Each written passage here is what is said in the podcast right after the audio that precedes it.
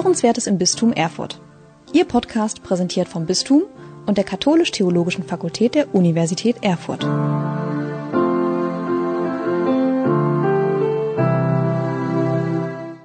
Das Thema ist ja Europa, wohin und wozu, zur Krise und Zukunft der europäischen Idee. Das heißt, ich werde nicht über so konkrete Fragen wie die nach Steuern und äh, finanziellen Fragen ähm, sprechen, sondern ich möchte einmal einen Schritt zurücktreten und fragen, was ist eigentlich die Krise, in der wir sind? Also wie kann man diese Krise näher fassen? Eine zweite Frage ist, und das hängt mit dieser Krisenfrage sehr, sehr eng zusammen, das ist die Frage, wie kann man denn eigentlich Europa bestimmen? Man muss ja irgendwie wissen, was ist denn eigentlich Europa? Und man stellt fest, es ist eigentlich relativ schwer, Europa zu bestimmen. Und ich werde Ihnen ein paar Gründe nennen, warum das so schwer ist, Europa zu bestimmen. Und ich werde dann so einen Versuch machen, eine Annäherung an, eine, an diese Idee Europas, an eine Bestimmung dieser Idee Europas. Und dann auch fragen, was sind die Konsequenzen aus dieser Idee. Das heißt, das sind im Grunde die vier Teile. Welche Krise haben wir? Wie lässt sich Europa bestimmen? Denn ich muss ja erstmal fragen, was ist Europa, um überhaupt auf diese Krise antworten zu können. Beides hängt auch sehr eng miteinander zusammen. Die Aufgabe der Bestimmung mit der Krise und dann der Versuch einer Bestimmung. Diese Überlegungen stehen auch im Kontext weiterer Überlegungen, in denen wir in den nächsten Jahren, Kollege und ich, Koordinaten Europas noch bestimmen wollen, weil wir den Eindruck haben, wir reden zwar sehr viel über pragmatische Fragen, konkrete Fragen, nicht? im Zusammenhang mit dem Brexit, im Zusammenhang mit der Frage, gehört die Türkei zu Europa oder nicht, im Zusammenhang mit der Frage, wie lösen wir die Spannungen zwischen den west- oder eher mitteleuropäischen Ländern, den osteuropäischen Ländern. Aber wir haben den Eindruck, dass wir im Grunde mal wieder einen Schritt zurücktreten müssen, mit ein wenig Abstand so grundlegende Fragen nach europäischer Identität diskutieren müssen. Und mein heutiger Vortrag heute Abend geht genau in diese Richtung. Sie haben das Handout ja vorliegen, jetzt bekommen Sie keine Angst. Also ähm, wenn Sie denken, wie kann man das in einer Dreiviertelstunde machen? Manche Punkte werde ich nur ganz kurz anschneiden und ganz kurz darauf eingehen. Wir können dann gerne in der Diskussion nochmal intensiver darauf eingehen, aber Sie haben es dann quasi schwarz auf weiß, bestimmte Punkte. Und Sie werden feststellen, dass viele Punkte eigentlich auch gar keiner langen Erläuterung bedürfen. Das gilt vor allen Dingen, wenn man über die Krise Europas nachdenkt Jetzt möchte ich Sie nicht zu sehr schocken, aber ich bin zumindest auf eine siebenfache Krise gekommen, äh, also sieben Aspekte der Krise. Zunächst mal, und das ist die Krise, die täglich eigentlich in den Medien verhandelt wird, haben wir eine Krise auf einer politisch-ökonomischen Ebene. Das, da werden halt viele der Fragen nach Besteuerung oder der Brexit gehört im Grunde auch auf diese Ebene. Fragen, wie man konkreten Maßnahmen man in der Zukunft ergreift, Fragen geht es in Richtung sozusagen eines Bundesstaates, eines Staatenbundes. All diese Fragen liegen auf so einer unmittelbar politischen Ebene.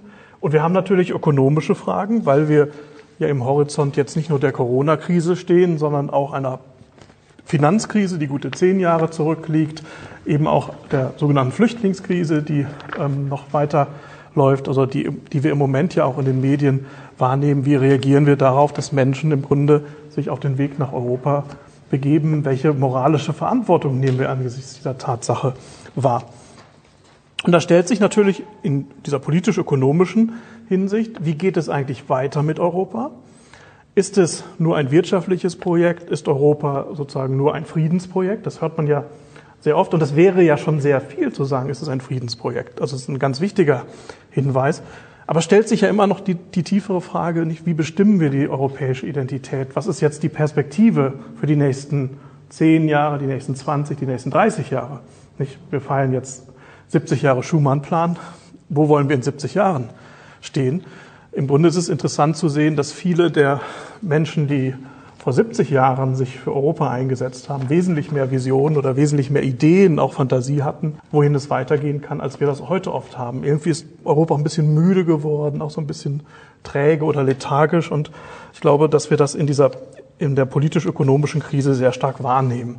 Man hat dann oft so von Tag zu Tag Entscheidungen zu treffen, aber die grundlegenden Fragen werden nicht diskutiert. Und das ist schon, im Grunde führt das schon in die zweite Krise hinein, die nicht so oft thematisiert wird. Die erste ist wirklich die, die man so jeden Tag in der Zeitung noch äh, feststellen kann. Das ist im Grunde die Krise des Fundaments Europas. Also die Frage, worauf stehen wir eigentlich? Was ist eigentlich das, was uns sozusagen Stabilität gibt. Was ist der Boden, auf dem wir stehen? Was ist das Fundament? Nicht, was hält uns zusammen? Da merken Sie, ich werde gleich unter dem zweiten Teil ja noch drauf eingehen, das ist höchst kontrovers. Sie haben oft die, nicht, dass Sie Menschen treffen, die sagen, Europa ist ganz wichtig und dann redet man darüber, warum man Europa wichtig findet und dann merkt man, das sind sehr, sehr unterschiedliche Antworten, die es da gibt. Man könnte sagen, gut, solange alle sagen, Europa ist wichtig, ist das in Ordnung. Aber trotzdem stellt sich ja, wenn man mal Zeit hat, darüber nachzudenken, die Frage, worauf steht eigentlich Europa? Also Schumann und seine Mitstreiter, das war vielleicht auch nach äh, dem Ende des Zweiten Weltkrieges noch einfacher in dieser politischen, in dieser historischen Konstellation. Eben, es ging um die Einbindung Deutschlands, es ging um den Frieden, es ging, Europa war ein Friedensprojekt, es ging auch um wirtschaftliche Aspekte. Die waren aber nicht Selbstzweck, die wirtschaftlichen Aspekte, sondern die dienten ja eben auch einer Form einer gemeinsamen Identität, die wir haben. Also die zweite Krise neben der oberflächlich oder erst einmal auf einer ersten Ebene festzustellenden politisch-ökonomischen Krise, die Krise des Fundaments. Dann gibt es eine Krise, das klingt ganz ähnlich, aber ist nicht dasselbe. Fundament ist ja das, worauf wir stehen. Identität ist ja das, wer wir sind. Und es gibt auch eine Identitätskrise in Europa, dass wir eigentlich gar nicht mehr so klar sagen können, wer sind wir denn eigentlich? Also auch das ist fraglich geworden. Nicht, wenn man Europäerinnen und Europäer fragt, und es geht ja hier vor allen Dingen um die EU, nicht, dann stellt sich eben die Frage, wer sind wir denn eigentlich als Europäer? Das eine ist das Fundament, das hat natürlich auch sehr stark noch den Bezug, was sind unsere historischen Wurzeln, was sind, wo kommen wir her, was ist sozusagen der Boden, auf dem wir stehen. Die Frage der Identität ist natürlich auch etwas flexibler, ist auch etwas, was wir ausprägen im Kontext oder im Gespräch mit anderen Teilen der Welt, mit den USA. Da ist eine bestimmte Antwort heute auch nicht mehr so leicht möglich, die sehr stark eben sozusagen von diesem atlantischen Bündnis her denkt, die ganz stark von der NATO oder von einer besonderen Beziehung zwischen den USA und Europa her denkt. Das hat verschiedene Gründe. Es hat teilweise damit zu tun, dass schon unter Präsident Obama die USA eine viel stärkere Orientierung in den pazifischen Raum vorgenommen haben. Also sozusagen die Ostorientierung aus der Sicht der USA Richtung Europa eine weniger starke Rolle gespielt hat. Es hat auch innereuropäische Gründe, dass da eine, ein bestimmtes Modell von Identität der Westen zum Beispiel auch in Frage geraten ist. Das heißt, ähnlich wie die Fundamente, da gehe ich gleich noch etwas intensiver drauf ein, in Frage geraten sind, ist irgendwie auch die Identität in Frage geraten. Nicht? Wer sind wir eigentlich? Worauf kommt es uns an? Was sind unsere Werte? Nicht denken Sie mal an all die Werte, die immer wieder beschworen werden, wenn es um Europa geht und wie es in der Wirklichkeit dann aussieht. Also werden diese Werte wirklich umgesetzt? Handelt man dementsprechend? Und dann merkt man, das kann natürlich keine sehr starke Identität sein, die sich aus so einer bloßen Wertrhetorik heraus ergibt. Vierte Krise ist die Krise der Grenzen. Wo liegen eigentlich die Grenzen Europas? Also wenn wir in Sydney wären und über die Identität Australiens sprechen, hätten wir es wesentlich leichter, weil wir sagen können, ähm, im Großen und Ganzen kann man da relativ leicht über die Geografie eine Grenzziehung vornehmen. Das können wir in Europa eigentlich nicht. Und wenn Sie mal Weltkarten ansehen, wir haben ja sehr eurozentrische Weltkarten. Es gibt ja andere Weltkarten, wo Sie mal eine andere Projektion der Welt sehen. Dann sehen Sie, was wir immer in die Mitte stellen und sehr groß abbilden. Europa ist so ein ganz kleiner Zipfel an diesem großen, ja, eurasischen oder asiatischen Kontinent.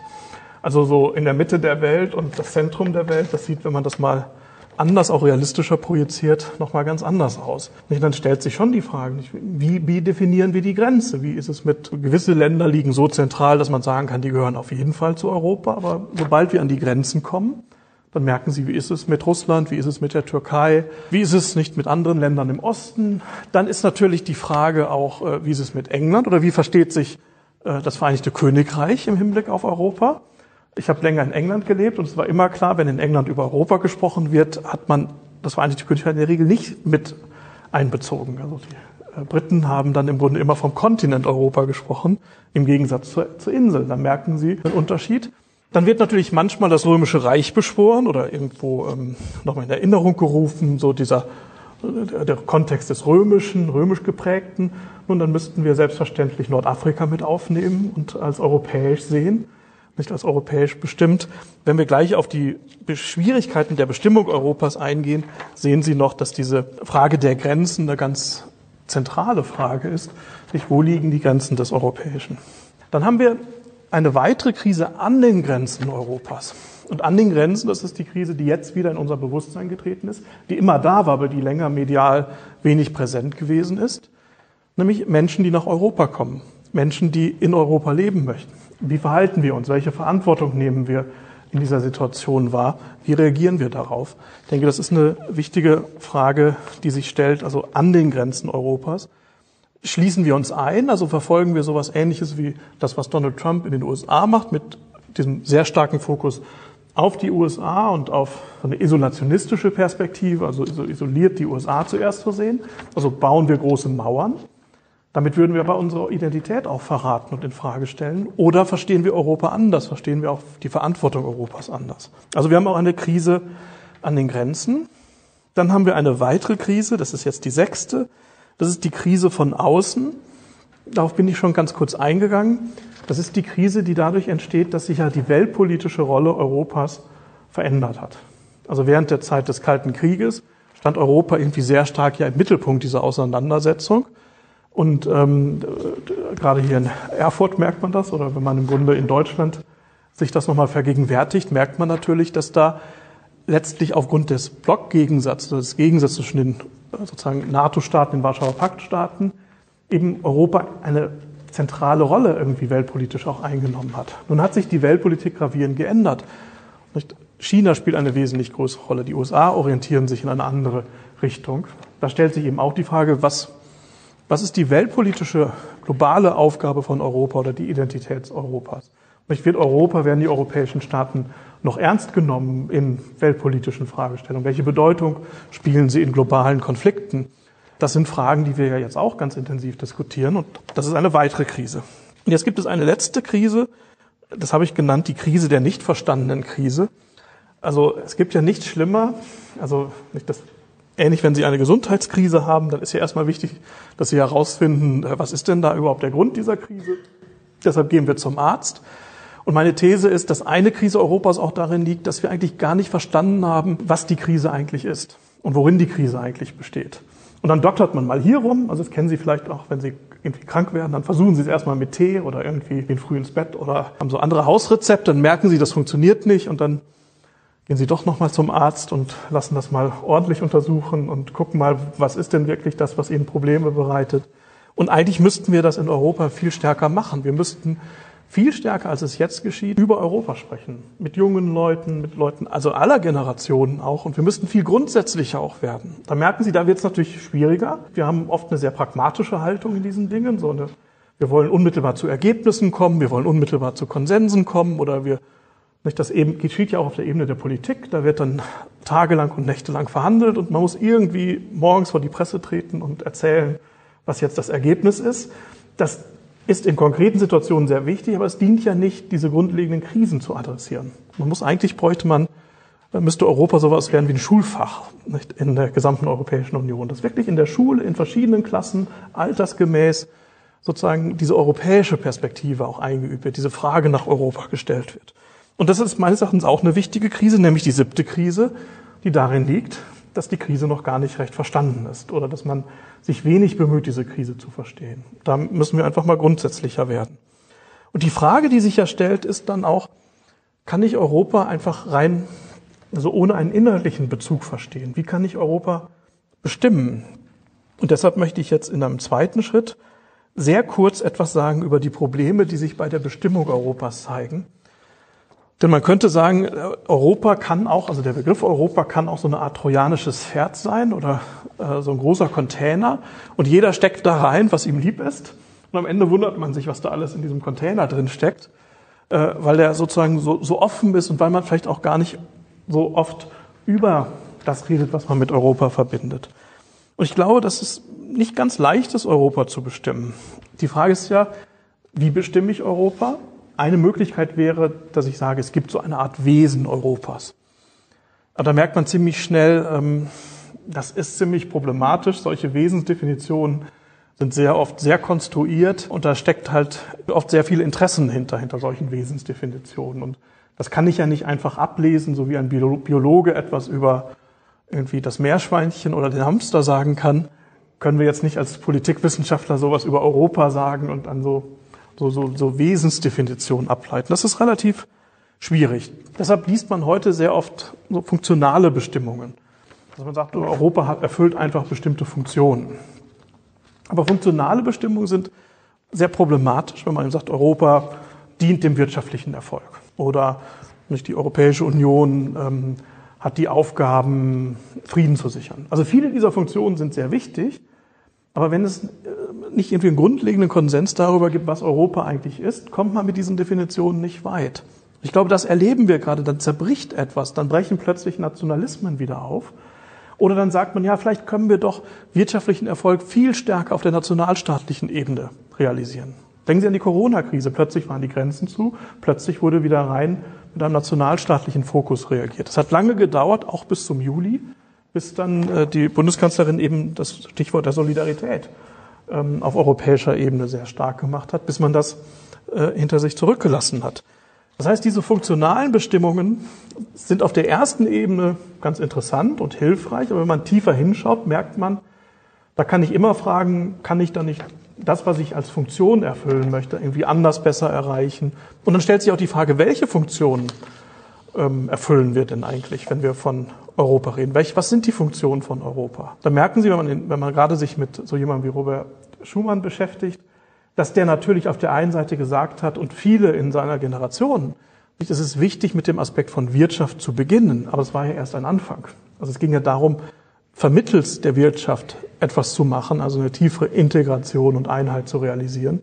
Und das ist, ähm, glaube ich, eine Aufgabe, wo man dann sagen muss, wenn Europa wichtig ist, dann ja nicht nur, weil diese Idee Europas bestimmte Funktionen erfüllt, sondern weil irgendwie doch damit auch inhaltlich etwas gemeint ist. Und dann sehen Sie eben, dass es natürlich auch eine Pluralität von Zwecken Europas gibt, die teilweise auch in Spannung zueinander stehen. Deshalb stellt sich eben wirklich die Frage, wie bestimme ich Europa? Jetzt könnte man sagen, da bin ich gerade kurz schon drauf eingegangen, dann bestimmen wir halt Europa irgendwie geografisch und schauen, gibt es da schöne Flüsse irgendwie, die man vielleicht nutzen kann oder Bergzüge oder Inseln oder irgendwie geografische Merkmale. Und da merken Sie, wenn Sie die Landkarte sich anschauen, das ist extrem schwierig und problematisch. Dann können Sie sagen, wenn Sie es historisch bestimmen, dann wird es aber irgendwie noch komplizierter. Weil woran wollen Sie das festmachen? Nicht? Also, und aus welchen Gründen? Nicht? Wollen Sie sagen, wir gehen zurück zu Karl dem Großen oder wir gehen zurück zu Karl dem Fünften oder wir gehen zurück zu den Römern? Und immer sieht irgendwie Europa sehr anders aus und bestimmt sich anders. Ähm, also historisch, das wäre völlig willkürlich. Und da merken Sie, ganz oft wird in der Europa-Rhetorik das irgendwie dann so gemacht, dass dann die Geschichte oder das Wesen Europas beschworen wird. Und da merkt man, da gerät man bei der Bestimmung sehr schnell in Aporien, sehr schnell in Problemlagen. Da haben es in dem Sinne die Amerikaner oder US-Amerikaner wesentlich leichter oder die Kanadier oder die Australier. Viele andere Länder haben es da wesentlich leichter. Und es wird im Grunde nicht leichter, wenn wir, das wird nämlich auch oft gesagt, Europa als Wertegemeinschaft definieren.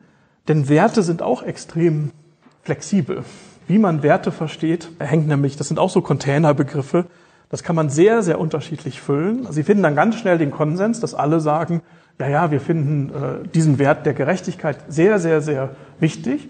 Und wenn man dann überlegt, was heißt das konkret, beginnen nicht nur die Kontroversen, sondern letztlich auch die großen Dissonanzen sich zu zeigen. Und bei der Werterhetorik, da wird dann, das ist dann problematisch, wenn man sich fragt, gibt es diese europäischen Werte oder was wären solche Werte? Also ich werde etwas vorschlagen, was ein wenig in diese Richtung geht, aber ich möchte es nicht als Wert verstehen. Das hat auch damit zu tun, dass der Begriff Wert aus der Ökonomie kommt ursprünglich. Also Wert ist das, was wir ja subjektiv mit Wert versehen, was wir positiv werten. Und ist die Frage, ist es eine gute Grundlage, einen bestimmten Aspekt, nämlich diesen ökonomischen Wertbegriff, zur Grundlage Europas zu machen? Dann müsste man Europa nicht eben anders verstehen. Also das ist die Problematik, die darin liegt, Europa als eine, eine Wertegemeinschaft zu verstehen. Das heißt, das ist eine sehr verbreitete Zugangsweise zu Europa, aber da kann man vielleicht auch eine, eine Frage stellen. Hilft uns das wirklich weiter? Und was sind die europäischen Werte eigentlich? Fangen Sie mal an, machen Sie mal eine Liste. Jeder schreibt mal die fünf wichtigsten europäischen Werte auf und dann gucken wir mal, was da zusammenkommt. Und dann zeigt sich relativ schnell, das, was, so, was ich Universalität der europäischen Identität genannt habe, dass das, was wir oft für ganz typisch europäisch halten, extrem universal ist. Also ähm, ich habe das mal gemacht in einem anderen Vortrag gefragt, was ist denn, was sind die wichtigsten europäischen Werte? Da kamen wir dann irgendwie auch auf fünf bis zehn Werte. Man müsste sagen, ja, wenn ich jetzt Südamerikaner wäre, würde ich sagen, bei uns ist Gerechtigkeit auch ziemlich wichtig und Wissenschaft finden wir auch ein wichtiges Prinzip. Also Vernunft und Aufklärung und äh, ähnliche Werte. Also finden Sie Werte, von denen Sie sagen, die sind wirklich typisch europäisch. Dann stellen Sie fest, vieles, was unsere Identität geprägt hat, ist im Grunde teils über die Kolonialisierung, teils aber auch, weil das europäische Denken in sich selbst einen universalen Anspruch hat, universal geworden. Wenn wir die Aufklärung nennen, nicht die Vernunft, nutze deine Vernunft, dann stellt man ja relativ schnell fest, äh, ja, das ist ja nicht etwas, was nur für Europäer gilt. Das ist formuliert worden in europäischen Kontexten in einer besonders wichtigen Weise, aber es ist nicht etwas, von dem wir sagen können, das ist typisch europäisch. Wenn ich jemanden treffe, der sagt, wir müssen die Vernunft nutzen und wissenschaftlich die Welt betrachten, dann muss das ein Europäer sein dann merken Sie schnell, das ist im Grunde vieles, was wir für europäisch erachten, als europäischen Wert, ist eigentlich universal, betrifft global den gesamten Globus. Und dann gibt es noch etwas, das habe ich in Anlehnung an einen äh, Philosophen, Remy Brack, die Exzentrizität der europäischen Identität genannt. Also exzentrisch heißt jetzt nicht, dass wir Europäer äh, alle irgendwie wild und ein wenig schräg und äh, außerordentlich sind, Exzentrisch heißt eigentlich von außen kommt, also aus dem Zentrum oder von außen kommt. Ganz viele Merkmale, ganz vieles, was typisch europäisch ist, was Europa ganz stark geprägt hat, kommt eigentlich aus dem nicht-europäischen Kontext. Also das Idealbeispiel ist immer, wenn das, wenn das christliche Abendland beschworen wird, wenn man darauf hinweist, dass das Christentum ja gar nicht in Europa entstanden ist. Nicht? Also Jesus war kein Europäer, das Christentum ist äh, also nicht in Europa entstanden, auch wenn Israel beim Grand Prix äh, sich beteiligt. Aber bei, im weitesten Sinne würden wir jetzt nicht sagen, dass äh, das Christentum ein europäisches Phänomen ist, weil es vom Anspruch her global universal ist, aber gleichzeitig auch ähm, nicht äh, eine wirkliche Genese oder Entstehung in Europa stattgefunden hat. Und vieles andere, und was der Remy Brack im Grunde in einem schönen Buch über Europa gezeigt hat, ist, dass er sagt, sehr vieles, was Europa bestimmt hat, das ist im Grunde etwas, was gerade über, über Rom und die, das Römische Reich kommt, ist im Grunde, dass man etwas, was von außen kommt, in einer besonderen Weise an, sich angeeignet hat. Die Römer haben letztlich das griechische, die griechische Wissenschaft, die griechische Philosophie sich in einer bestimmten Weise angeeignet. Aber die haben die nicht erfunden. Die waren auch nicht so wichtige Philosophen wie Platon oder Aristoteles. Die haben auch nicht so Grundlagen der Wissenschaft gelegt, wie wir sie bei den Griechen noch finden können. Das kann man immer weiter sehen, dass sehr vieles eigentlich aus anderen kulturellen Kontexten kommt, weitestgehend aus dem Osten, also aus dem weiteren fernen Osten teilweise, oder dem Nahen Osten und dem fernen Osten und irgendwo in Europa angeeignet wurde. Und das lässt uns ja eigentlich relativ demütig werden, weil wir erstmal sehen, naja, wenn ich anfange, Europa irgendwie so, so zu isolieren, dann kann es nur schiefgehen. Europa ist eigentlich immer so eine Art Schwamm auch gewesen, in dem Eindrücke, Einflüsse von außerhalb neu zusammengekommen sind, verwendet geworden sind. Das kann man historisch sehr schön zeigen, dass Europa irgendwie immer, das, vielleicht hängt das auch mit dieser besonderen Weltlage zusammen, dass man sagen kann, und dieser geografischen Konstellation, das ist eben ein Ort, wo dann verschiedene Strömungen, verschiedene Bewegungen auch zusammenkommen. Und das ist im Grunde diese exzentrische Natur Europas, dass vieles, was wir als typisch europäisch erachten, gar nicht aus Europa kommt. Oder denken Sie an die griechische Philosophie. Griechenland ist sehr spät, also auch relativ spät auch Mitglied der EU geworden, aber das ist jetzt auch nicht das Zentrum ähm, Europas. Da merken Sie, das verschiebt sich ja auch in verschiedenen geschichtlichen Phasen.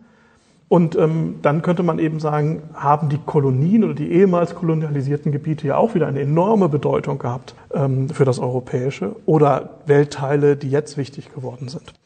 Und jetzt merken Sie, wir haben eine gewaltige Krise. Also wenn, wenn es stimmt, mindestens auf sieben Ebenen. Die Ebenen hängen zwar miteinander zusammen, aber lassen sich meines Erachtens gut voneinander unterscheiden. Und das sind sehr grundlegende Krisen, die ja dazu führen, dass wir uns fragen müssen, wer sind wir eigentlich? Wohin wollen wir? Und die wichtigste Frage, wozu eigentlich Europa? Also was ist eigentlich der Zweck Europas? Das, die, diese Wozu-Frage stellen wir sehr, sehr selten. Wir fragen oft, warum? Und warum, die Warum-Frage fragt ja oft so nach den Fundamenten, nach dem, was historisch in der Vergangenheit liegt. Aber man könnte sagen, ja, die Tatsache, dass vor 70 Jahren da irgendwann Pläne entwickelt wurden, ähm, beantwortet nicht die Wozu-Frage. Weil man könnte ja auch sagen, ja, war schön vor 70 Jahren, war auch schön, dass wir sieben Jahrzehnte uns da mal damit beschäftigt haben und jetzt machen wir mal was anderes. Die Wozu-Frage ist viel radikaler. Der Zweck, worum willen? Worum geht es eigentlich? Die Frage müssten wir im Grunde viel stärker stellen.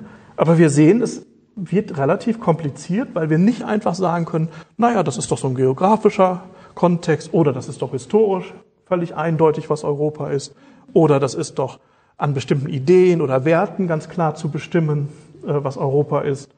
Ähm, oder das ist doch klar, ich muss nur gucken, was alles in Europa entstanden ist. Dann merkt man, das ist gar nicht so leicht. Wenn, wenn Sie bestimmte Werte dann plötzlich ansetzen, dann ist plötzlich die ganze Welt europäisch. Vielleicht mit gewissen Ausnahmen.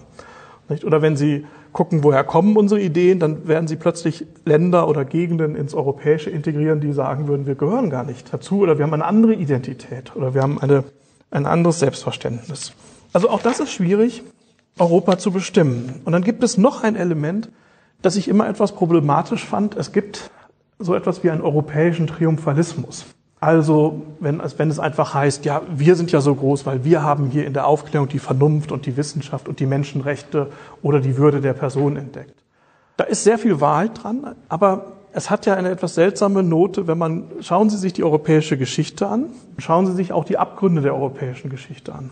Da merken Sie, also, ich finde, so, es gibt eigentlich wenig Grund für so einen Triumphalismus, sich auf die Schulter zu klopfen und zu sagen, also wir sind hier so großartig, weil man hier erstmalig das und das entdeckt hat oder erstmalig die großen Ereignisse ähm, vollzogen hat. Nicht? Es gibt gewisse Gelegenheiten, wo das wichtig ist, wo es auch wichtig ist, mit einem gewissen Stolz oder mit einer gewissen positiven Haltung sich dessen zu vergewissern.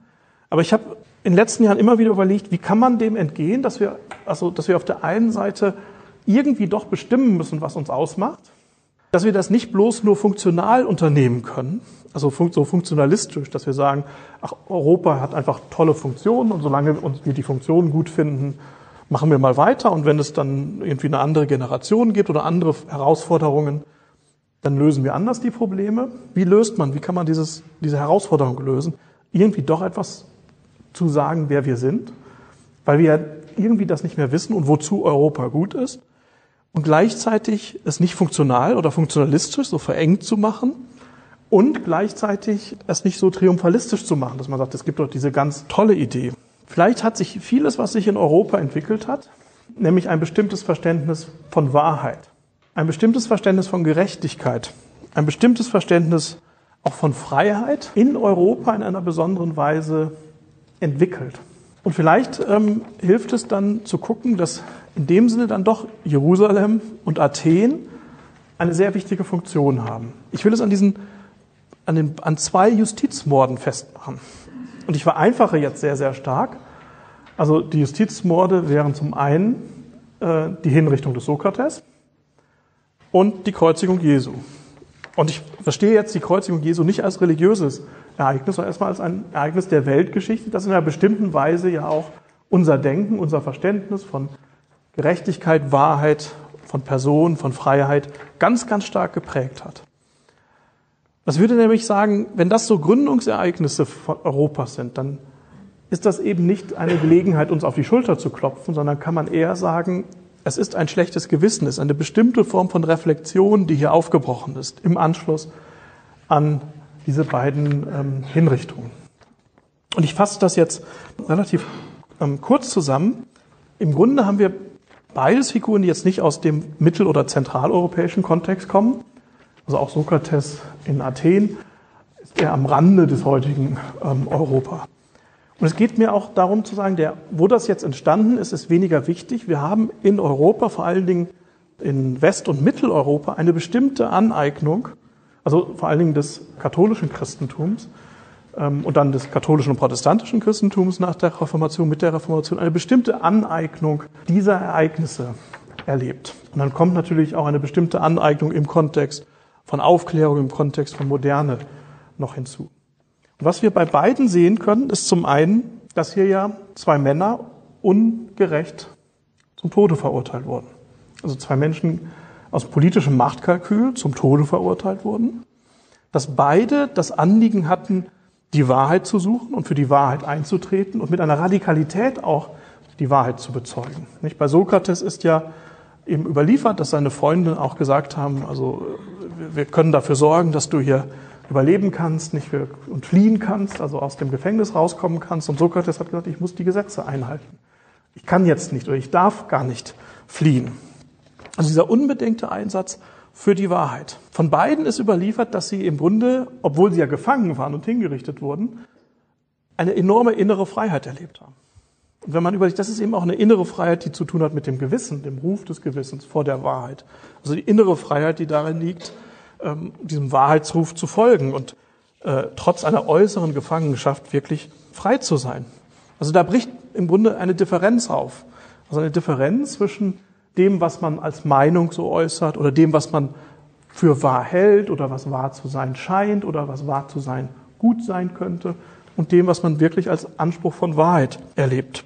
Das gilt ähnlich für die Freiheit, dass man merkt, ich kann zwar äußerlich frei sein, bin aber innerlich ganz unfrei.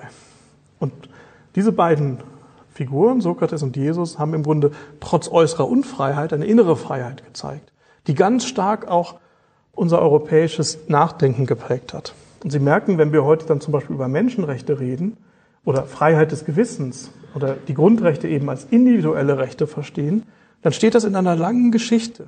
Und man könnte sagen, diese lange Geschichte beginnt im Grunde schon mit Platon, der über den, die Hinrichtung seines Lehrers Sokrates nachdenkt.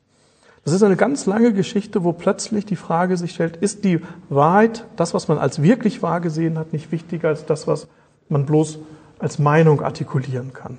Nicht? Ist die Freiheit, in der ich wirklich als Person mich nicht verbiege oder verrate, nicht wichtiger als die Freiheit, in der ich sozusagen hingehen kann, wo ich will? Also gibt es nicht eine innere Freiheit?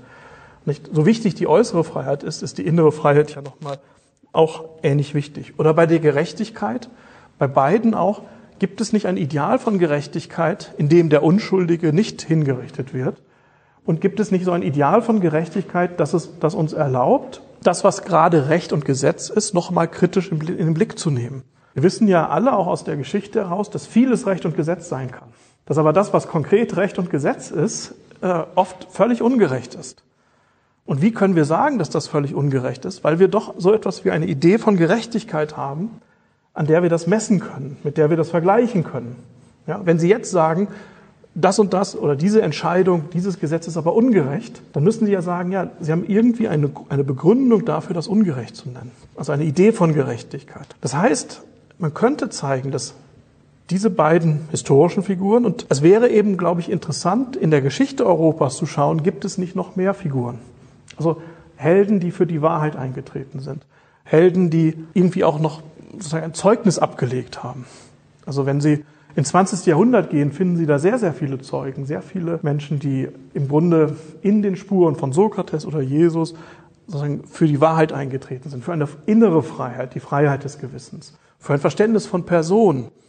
Das wird vielleicht auch deutlich, warum diese funktionalistischen Perspektiven mir problematisch erscheinen, weil in uns als Menschen, als Person ja etwas aufbricht, was ich nicht einfach funktionalisieren kann. Also was ich nicht einfach auf Funktionen reduzieren kann. Wenn wir sagen, die Würde des Menschen ist unantastbar, dann verweist das ja darauf, dass der Mensch eine Würde hat, die er hat, egal ob er irgendwelche Funktionen erfüllt. Egal ob er irgendwie zu irgendetwas gut ist. Der Mensch ist gut in sich und nicht, wir sind, zu all, wir sind ja alle zu irgendwie etwas gut. Wir erfüllen alle Funktionen. Ja, nicht, denken Sie an Ihr Leben, dann merken Sie, wir stehen ja in funktionalen Zusammenhängen zueinander. Kant würde eben sagen, äh, ich darf den anderen Menschen nie bloß als Mittel verstehen. Also nie bloß heißt, natürlich stehen wir nicht, ich habe gerade einen Kaffee getrunken und dann war sozusagen im Café die freundliche Dame natürlich für mich ein Mittel, um den Kaffee zu bekommen. Also wenn ich das so beschreibe, nicht? Wir stehen immer in diesen Mittelrelationen. Aber ich würde mich für Kant gegen den kategorischen Imperativ verhalten, wenn ich, diese freundliche Dame, darauf reduziere, Mittel für meinen Kaffeegenuss zu sein. Ich muss sie immer auch als Zweck an sich selbst, als Person verstehen. Deshalb kommen ja diese funktionalen Differenzen ganz schnell an eine Grenze. Und man könnte sagen, da ist in Europa, und zwar nicht, weil wir eine ganz tolle Entdeckung gemacht hätten, äh, die wir einfach mal so gemacht haben, sondern als Reaktion auf diesen Justizmord etwas entstanden, was eben im Grunde eine tiefe und eine ganz lange komplexe Geschichte ist, die dazu führt, dass wir sagen, Menschen sind Personen, haben eine Würde. Gerechtigkeit ist ein Ideal, an dem wir alles, was Recht und Gesetz ist, nochmal messen müssen. Wahrheit ist irgendwo auch ein Imperativ, der uns zwingt, der uns irgendwie, das ist eben das Interessante in, in der Wahrheitsfrage. Sie kennen in vielen Filmen wird das ja nicht, da, da lebt jemand mit einer Lebenslüge äh, oder einem, hat ein Verbrechen begangen. Und was ist das Interessante, wenn er gesteht oder sie gesteht, nicht, in einer Gerichtsszene, dass plötzlich, wenn die Wahrheit gesagt wird, eine enorme Befreiung stattfindet. Weil wir, nicht, wir leben angeblich in postfaktischen Zeiten und wir haben Politikerinnen und Politiker, die die Wahrheit verdrehen und die Lüge zum Prinzip machen. Aber gleichzeitig merken wir, irgendwie ist der Mensch ja auf Wahrheit hin orientiert. Also wir brauchen diese Zeugen der Wahrheit. Und man könnte eben sagen, Sokrates und Jesus sind solche Zeugen der Wahrheit. Und ich glaube, wenn wir diese Geschichten ernst nehmen, also es geht nicht darum, jetzt zu sagen, wir müssen alle griechische Philosophen werden oder wir müssen alle ähm, auch die Kreuzigung von Jesus religiös verstehen. Es geht eher darum zu sagen, die hat, das hat in einer bestimmten Weise unser Nachdenken über wer bin ich als Person, über unser Gewissen, über den Wahrheitsanspruch, über das, was Freiheit bedeutet, ganz stark geprägt. Dann könnte man Folgendes machen. Dann könnten, müssten wir vielleicht nicht länger nur Europa irgendwie bestimmen durch eine Formel oder eine Definition. Was wir vielleicht brauchen, ist, dass wir sehen, dass es ganz viele Erzählungen gibt.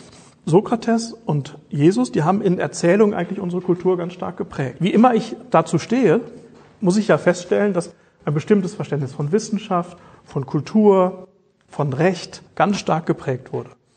Und man könnte sagen, vielleicht brauchen wir ein europäisches Projekt jetzt, wo wir auch in den verschiedenen Ländern erzählen, wer sind diese Menschen, die in besonderer Weise uns etwas über Personensein, über Freiheit, über Wahrheit erzählt haben. Und wenn Sie, vielleicht haben wir eine Diskussionszeit, wenn Sie anfangen nachzudenken, dann merken Sie, da gibt es sehr viele. Vielleicht nicht, es ist äh, Sophie Scholl, vielleicht sind es nicht viele andere Zeugen im, im 20. Jahrhundert. Vielleicht ist es so jemand wie Dag Hammarskjöld, der UNO-Generalsekretär, der ja auch ein bestimmtes Verständnis von Wahrheit, von Person ähm, hatte. Die Liste ist sehr, sehr lang. Und ich glaube, das brauchen wir. Vielleicht ist das etwas, was für das europäische Projekt sehr, sehr wichtig ist, dass wir die Identität Europas nicht einfach bestimmen, nicht einfach so sagen, wir haben die und die Werte. Wenn Sie überlegen, wie wir als Menschen Identität gewinnen, also wie, wie wir über unsere Identität reden, nicht? Ähm, also in Corona-Zeiten redet man ja in Zügen nicht mehr so oft miteinander. Es äh, fällt mir auf, dass man nicht mehr so spricht. Ähm, aber stellen Sie sich vor, Sie sind im Zug, also wenn die Corona-Krise vorbei ist, ohne Maske und setzen sich hin und Sie reden mit jemandem. Das heißt, wie sagen wir, wer wir sind? Im Grunde, indem wir eine Geschichte erzählen. Also indem wir ja nicht definieren, indem wir nicht sagen, meine Personalausweisnummer ist sowieso und ich wohne in der Müllerstraße 7. Dann würde man sagen, wer ist das denn? Sondern man sagt, ja, ach, wo kommen Sie denn her? Ja, ich besuche gerade meine Kinder oder ich fahre gerade zu Freunden und bin zum Geburtstag eingeladen. Wir erzählen als Menschen, also wir sagen, wer wir sind, indem wir Geschichten erzählen. Deshalb spielen diese Geschichten eine enorme Rolle äh, in unserer Kultur. Deshalb gucken wir Filme, weil wir in diesen Geschichten dann sozusagen uns widerspiegeln können, etwas über uns lernen können. Deshalb lesen wir Romane oder beschäftigen uns mit Literatur. Oder wenn Sie ans Mittelalter denken, wo es noch nicht so viele Filme gab und auch so viele Romane gab es ja auch noch nicht, nicht gehen Sie in eine der wunderschönen Erfurter Kirchen, dann sehen Sie ganz tolle Fenster sehr oft. Und da sehen Sie, da werden Geschichten erzählt, die die Identität bestimmen.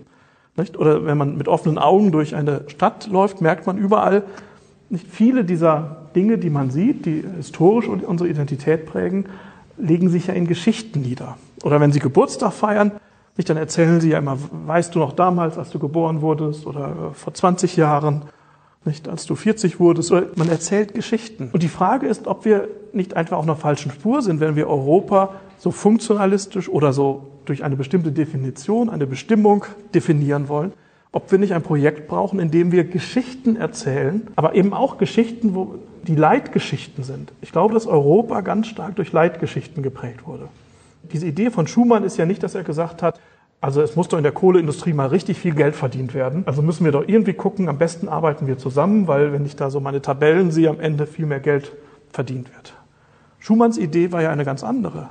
Das war ja diese Erfahrung, er kam ja aus der deutsch-französischen Grenzgegend äh, und war ja auch zweisprachig oder noch mehrsprachig, ähm, dass er im Grunde gemerkt hat, äh, wir haben gerade drüber gesprochen, es gibt keine Alternative zu einem engeren, zu, einem, zu dem, was wir mit Europa, mit der europäischen Idee meinen. Und es hat etwas zu tun mit erlebten Geschichten. Und wir haben lange Zeit Politikerinnen und Politiker gehabt, die das noch in ihrer eigenen Lebensgeschichte erfahren haben, also diese Notwendigkeit des Europäischen und diese Leitgeschichte auch. Das ändert sich jetzt langsam. Aber ich glaube, dass es für die Zukunft Europas sehr, sehr wichtig sein kann, diese Geschichten weiterzuerzählen. Also es geht nicht darum, dass ich sage, in einem engen Sinne Sokrates und Jesus und dann verstehen wir, wer Europa ist, sondern wir brauchen in verschiedenen Ländern, verschiedenen Traditionen Geschichten von europäischer Identität, so ähnlich wie wir europäische Literatur haben. Sie können doch nicht sagen, dass, dass Goethe äh, nur ein deutscher Schriftsteller sei und Balzac nur ein französischer Schriftsteller sei. Also im Grunde reden wir ja hier auch von Weltliteratur. Aber wir können eben auch sagen, es gibt sowas wie einen europäischen Literatur, einen europäischen Kulturkontext. Man kann ja jetzt nicht kleinlich irgendwie sagen, wo sind die Leute geboren, also äh, gehören sie, können sie nur sich von dort her bestimmen, sondern so ähnlich gibt es, glaube ich, andere Geschichten auch, die uns etwas darüber sagen, was ist wirklich europäisch. Wir haben solche Thomas Morus vielleicht. Äh, also mir fallen dann gleich ganz, ganz viele ein. Erasmus, große Europäer, die auch viel herumgereist sind.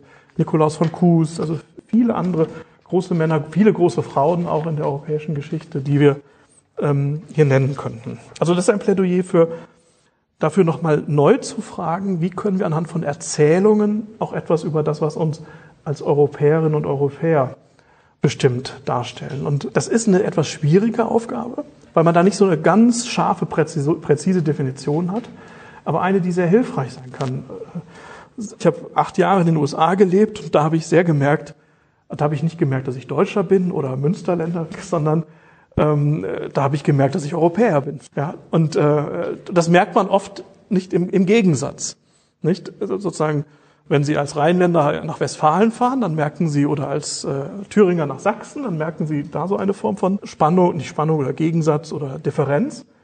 Aber wir als Europäer merken die natürlich sehr stark auch, wenn wir in eine Kultur fahren, die oberflächlich betrachtet uns sehr nahe ist wo man aber merkt, es sind doch geschichtlich andere Erfahrungen. Und es sind nicht einfach nur diese triumphalen Erfahrungen, sondern gerade auch Leiterfahrungen, die unsere Identität sehr, sehr stark geprägt haben. Vielleicht auch die Tatsache, dass wir so intensiv über Europa nachdenken müssen. Also über, wir müssen über unsere Identität viel, viel stärker nachdenken als äh, Menschen in China oder Menschen in Afrika oder Menschen in, in, in Nordamerika, würde ich einmal sagen, oder in einer anderen Weise, in einer komplexeren Konstellation. Und wenn ich das jetzt ein bisschen zusammenfasse, glaube ich, dass wir, das soll auch etwas positiv jetzt enden. Also wir sollen nicht nur, wir haben diese, diese Zeugen Europas, die wir weiter suchen müssen. Aber ich glaube, es gibt auch die Aufgabe, Europa, das Buch heißt ja auch Heimat Europa, Europa als Heimat zu denken. Also als ein Zuhause. Mir ist das aufgefallen, äh, gestern noch hatte mich mal jemand gefragt, ja, wieso bist du eigentlich dann aus Washington nach Europa zurückgekehrt? Und ich habe gesagt, ich habe mich dort sehr wohl gefühlt, aber nicht zu Hause. Und das ist ein sehr wichtiger sehr wichtiger Unterschied. Und jetzt ist die Frage, über Heimat wird ja sehr viel diskutiert, aber ich glaube, wir haben oft ein sehr enges Verständnis von Heimat, dass wir manchmal denken wir, ich kann nur eine Heimat haben. Aber wenn Sie, schauen Sie mal in Ihr eigenes Leben, dann merken Sie, Sie haben verschiedene, eine ganz viele verschiedene Heimaten. Das kann ein Verein sein. Das kann Ihre Familie kann für Sie Heimat sein, Ihr Garten. Es kann auch Thüringen oder Sachsen oder Rheinland-Pfalz oder Deutschland sein. Aber vielleicht ist Ihre Heimat auch Ihre Religion oder ihre, ihre religiöse Gemeinschaft, vielleicht ist ihre Heimat die Welt der Literatur oder die Musik oder der Sport. Dann Im Grunde ist der Heimatbegriff, den kann man fast wie so eine Zwiebel verstehen, dass unsere Identität eben multiple Heimaten hat, wie so eine Zwiebel halt viele Schichten hat. Und dass wir eigentlich merken, ähm, wir haben nicht nur eine Heimat, sondern verschiedene. Und vielleicht geht es heute darum, dass wir stärker überlegen, was Europa als Heimat bedeuten kann. Für uns ist Europa oft ganz weit weg.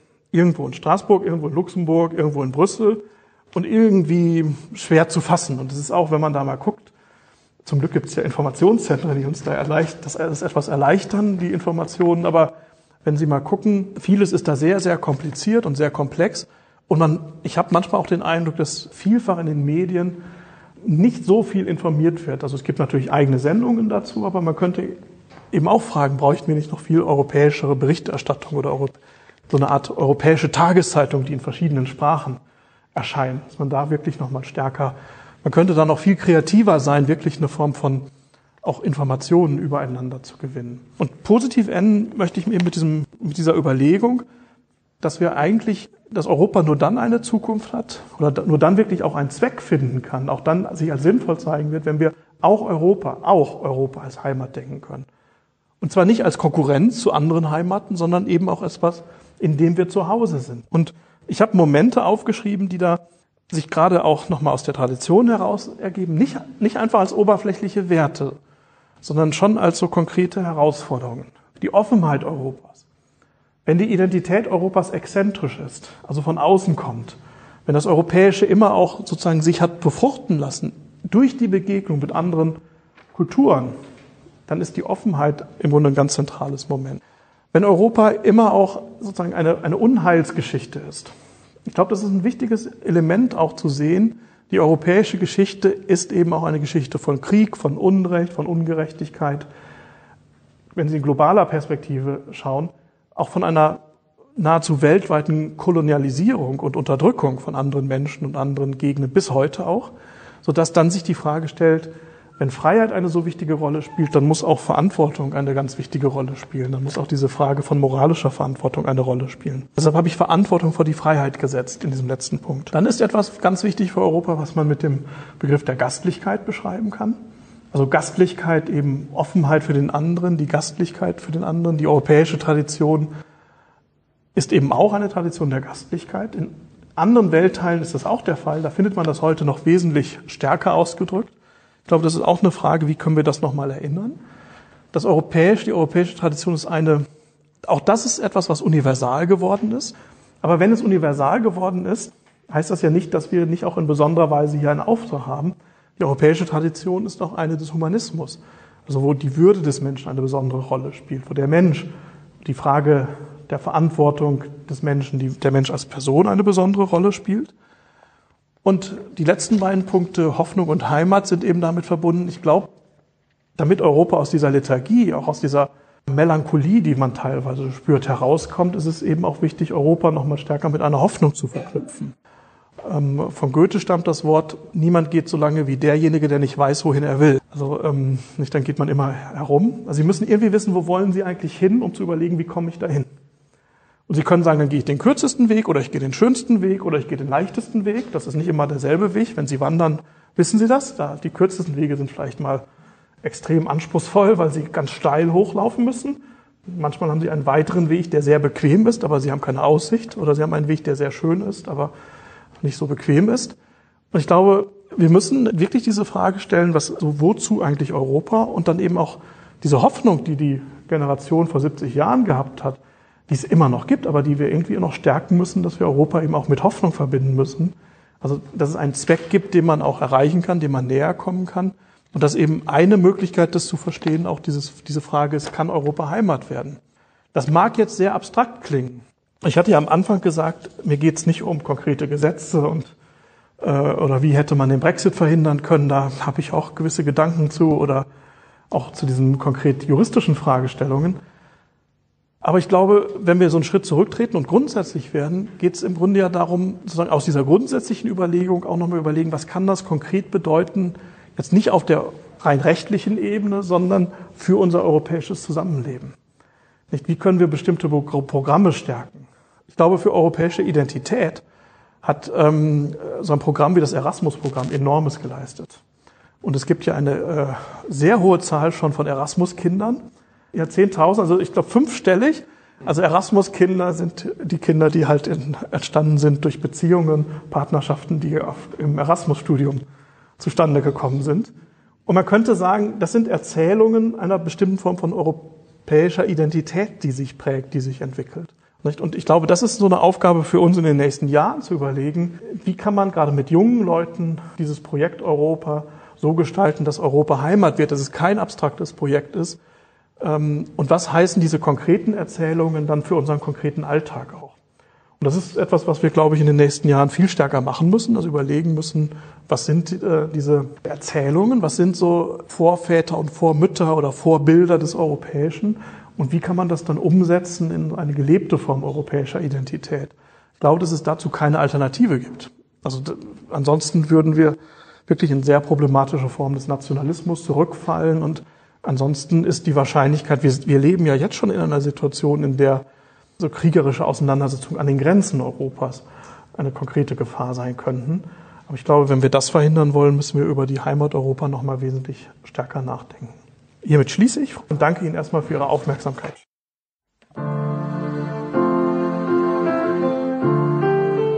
Sie hörten Hörenswertes im Bistum Erfurt.